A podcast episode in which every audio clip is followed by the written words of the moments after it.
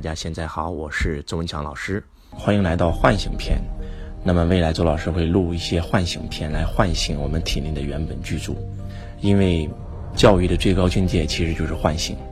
当周老师在讲唤醒篇，包括觉醒篇的时候，大家可能第一次听不一定能听懂。大家可以把周老师的这些篇幅多听几遍，然后你的意识不一定能听懂，你的头脑不一定能听懂，但是你的高我、你的灵魂一定能听懂。那我们就开始今天的唤醒之旅。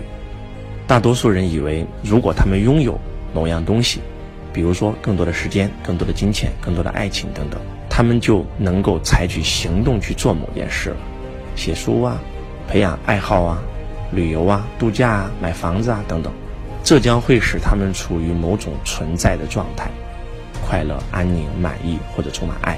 实际上，他们弄反了状态、行动、拥有的公式。宇宙的真相和你想象的不一样。拥有某种东西并不会产生某种存在的状态，事实与此正好相反。首先，你必须处于那种叫做快乐的状态，从这种存在境界出发，你才能采取行动去做各种各样的事。很快，你就会发现，你所做的事情最终都会给你带来你想要拥有的东西。启动这种创造过程，也就是创造的方法，看看你想拥有什么，问自己。一旦你想拥有那种东西，你就会处于那种状态，然后你就可以直接进入那种状态。这样讲，你就颠覆了你从前使用的状态、行动、拥有的公式，从而顺应而非抵制了宇宙的创造性力量。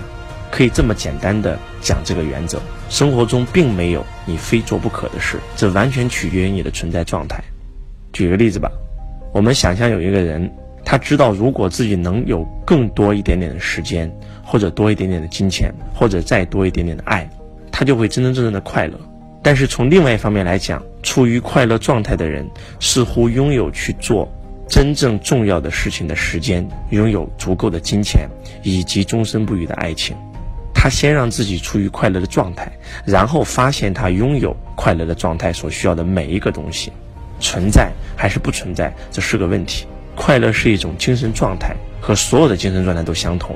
它是以物质的形式自我繁殖，所有精神状态都是自我繁殖的。当你如何能够从一开始就处于快乐这种状态的时候，那么你就会在行动当中表现出你已经处于那种状态了。这样你就会把那种东西吸引到你身边。你在行动中表现出什么样的样子，你就会成为什么样的样子。换句话讲，先模仿后得到。无论你做什么事，要真诚的去做，否则你的行动是没有任何好处的。这倒并非说，因为我将不会奖励你，神既不奖励也不惩罚，这是你知道的。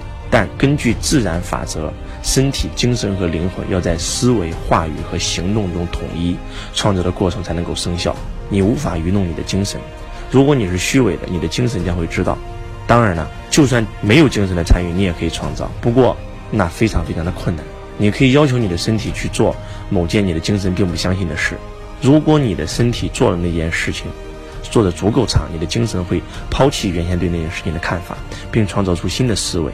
但是，如果你的精神是不相信的，你的身体再怎么去做那件事也不可能做成。这种做事方法是非常非常的困难的。无论你为自己选择的是什么，首先你必须得选择相信。当你选择相信的时候，你的精神相信的时候，你的头脑相信的时候，你再去做，那就会事半功倍。如果你选择是快乐，就促使别人快乐；如果你选择发财，就促使别人发财；如果你选择是在你的生活当中拥有更多的爱，你就促使别人在他们生活当中拥有更多的爱。真诚的去这么做，不是因为你追求个人的好处，而是因为你真的希望别人拥有这些东西，然后所有这些你送出的东西都会回到你的身边。这是一个宇宙法则。叫做奉献法则，你把某样东西送出去的行动，促使着你惊艳到的你拥有它，因为你无法将某样你并不拥有的东西送给别人，所以你的精神就会产生新的思维。具体来讲，就是你肯定会拥有那种东西，否则你不可能把它送出去。然后这个思维就会变成你的经验，你就会处于那种状态当中。当你一旦处于那种状态当中的时候，你就启动了宇宙当中最强大的创造机器。那就是你神圣的高我，你处于什么样的状态，就会创造什么样的东西。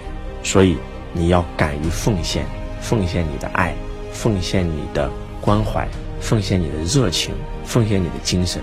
记住，宇宙当中的奉献法则，你奉献出来是什么，你就会收获什么。